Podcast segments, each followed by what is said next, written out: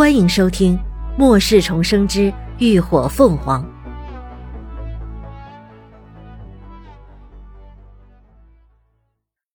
第一百三十三集《玉扳指》。孙微微想了想，道：“那人我也不认识，不过听乐乐说，他也是林鸾的师兄，之前一直都是在国外的，好像叫连……呃……哦。”连峰，荣锦言眸光闪过诧异。那你知道他是异能者吗？孙微微摇头。嗯，这我不太清楚，他们也没说，我也没打听。那他长什么样？现在在哪个基地？知道吗？荣锦言又问。在哪个基地？我也不知道。不过他人长得很高，也很帅。模样有点像混血儿。孙微微见他问得急切，不由得有些疑惑：“怎么了，景言哥哥？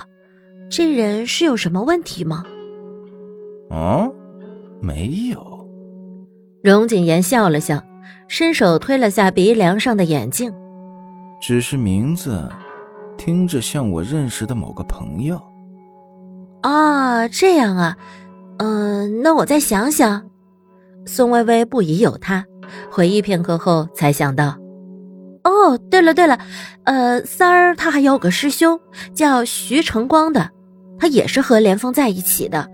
嗯，他之前之所以和我们分开走，好像就是去见他的。”徐成光。荣锦言淡淡重复了一遍：“那个人身边也有个叫徐成光的，看来是他没错了。”心思一动，他立刻浮出一个念头，随即露出他最容易叫女人着迷的温柔微笑和专注的目光。微微，这次你能平安回来，得多亏了有林鸾他们。我想，不如请他们一起吃个饭，也算是答谢他们一路上对你的照顾。孙微微没有想到他会这么说，稍稍迟疑了一下。已经重新回到家人的身边，其实并不太想再和林鸾他们扯上关系。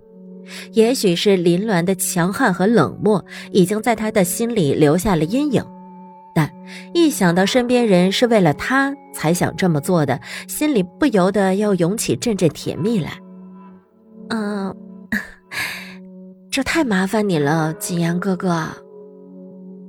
孙微微轻咬着唇瓣。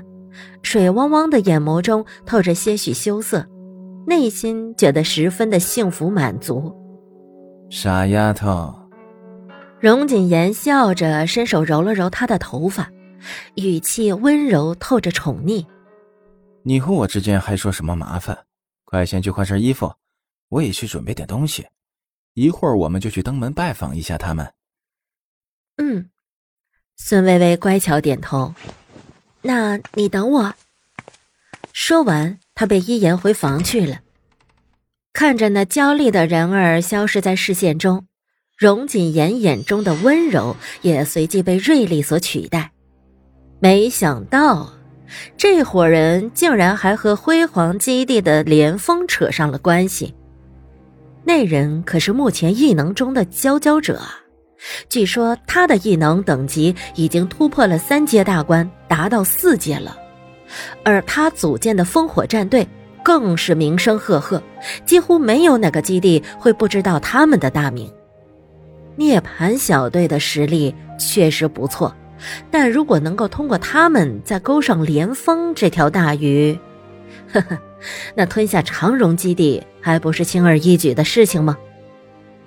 此刻，已经被两方大佬同时都惦记上的还不自知的林鸾，正在基地 C 区的交易市场上闲逛着。交易市场就在一个广场上，里头卖什么东西的都有，五花八门，品种繁多，基本上除了吃的什么都有。下至各种日用品、衣服被褥，上至珠宝化妆品、大雕名包。甚至连手机啊、电脑、锅碗瓢盆这些都有不少人在卖。这些东西的来源绝大多数都是平时狩猎队外出任务时顺带收集回来的，再拿回来在市场上甩卖，价格也是相当的便宜。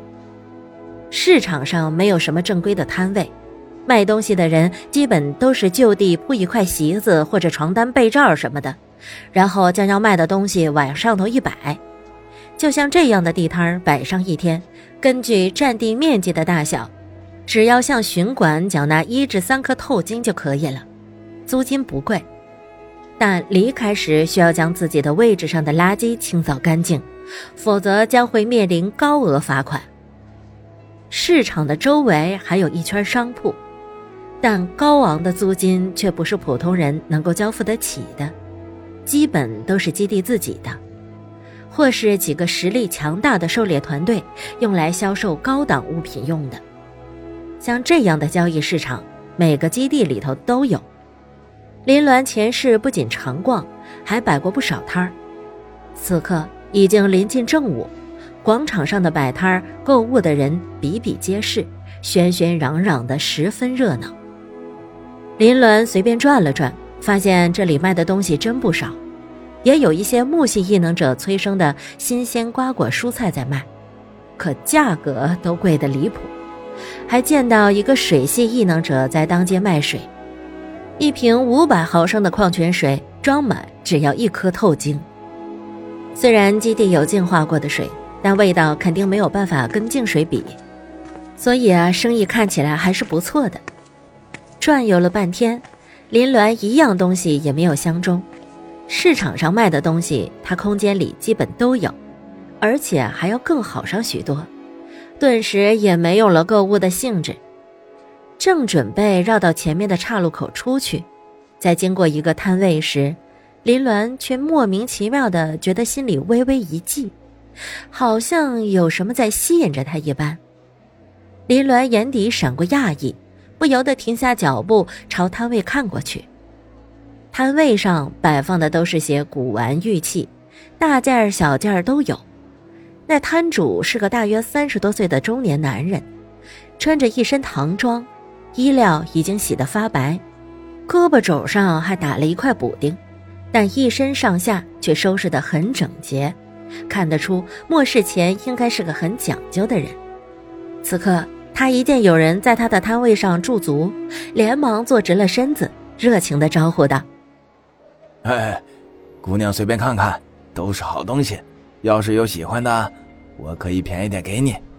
你看看，这只翡翠玉镯，五 A 冰种的，水头十足，种好脆好，只要八颗透晶。”要是不喜欢玉镯，还有这块小佛玉佩，正宗老坑玻璃种，冰润剔透，末世前没这个数根本下不来啊！